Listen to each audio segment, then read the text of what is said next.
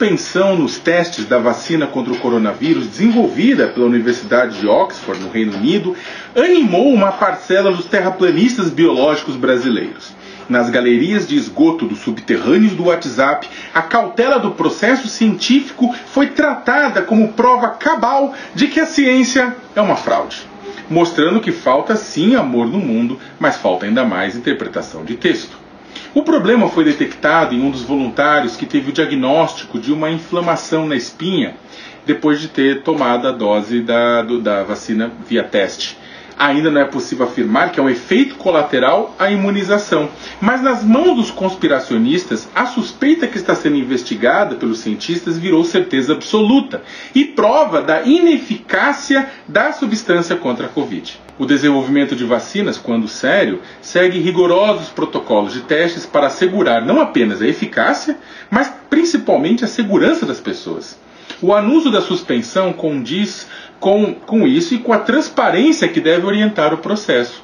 Mas para o movimento anti-vacina, isso mostra que o produto faz mal a seres humanos e está sendo desenvolvida, desenvolvida apenas para deixar as indústrias farmacêuticas mais ricas. Sabemos que muitas delas têm menos ética que uma pílula de farinha, mas isso não invalida o uso e a importância de vacinas que conseguiu prolongar a vida das pessoas e reduzir a mortalidade, que nos ajudaram a viver mais e melhor.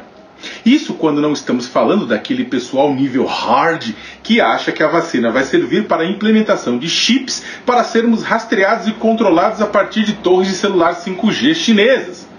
Isso o Globo Repórter não mostra, né? O que comem, onde vivem, como se acasalam, se é que se acasalam, os que acreditam nessas coisas. Toda essa doideira é alimentada por muita fake news e boatos. A notícia boa é que a imprensa e as agências de checagem vêm fazendo um trabalho importantíssimo para desmentir essas groselhas. A má notícia é que muita gente, mesmo informada, prefere as convicções da sua tribo do que os fatos com comprovação. Como desgraça pouco é bobagem, o presidente da República vem insistindo, em meio a todo esse caldo de zorra, que a vacinação não deve ser obrigatória, o que provoca orgasmos múltiplos na galera já citada está fazendo uma guerra de semântica e, com isso, colocando mais uma vez a saúde pública em risco. Nessa terça-feira, por exemplo, Jair Bolsonaro disse que não se pode amarrar o cara e dar a vacina nele. Ele sabe que picar pessoas à força é coisa de um passado de mais de 100 anos atrás e que hoje a obrigatoriedade é feita por outros tipos de pressão. Ninguém leva ninguém à força. Por exemplo, quem não mantém as vacinas dos filhos em dia perde o direito a continuar recebendo Bolsa Família. Ele sabe, mas ele quer contar a mentira para causar apreensão em uma parcela dos cidadãos desinformados e logo depois deixar claro que, do alto de seu respeito pela democracia, nunca irá permitir isso. Ou seja, ele cria o pânico e depois se mostra como o salvador decorrente do medo que veio do pânico. Nunca a humanidade produziu uma vacina tão rapidamente para uma pandemia. Exatamente por conta disso é que testes são importantíssimos e não podem deixar nenhuma falha passar. Com o crescente movimento anti-vacina, médicos e cientistas apontam que colocar no mercado um produto sem resultados transparentes sobre todas as etapas e testes e, portanto, menos seguro, terá impactos não apenas em quem for inoculado com ele e na sociedade que acreditar que ele funciona, como também sobre campanhas de vacinação futuras envolvendo outras doenças. É por isso que a vacina russa foi tão criticada, devido à falta de transparência no início.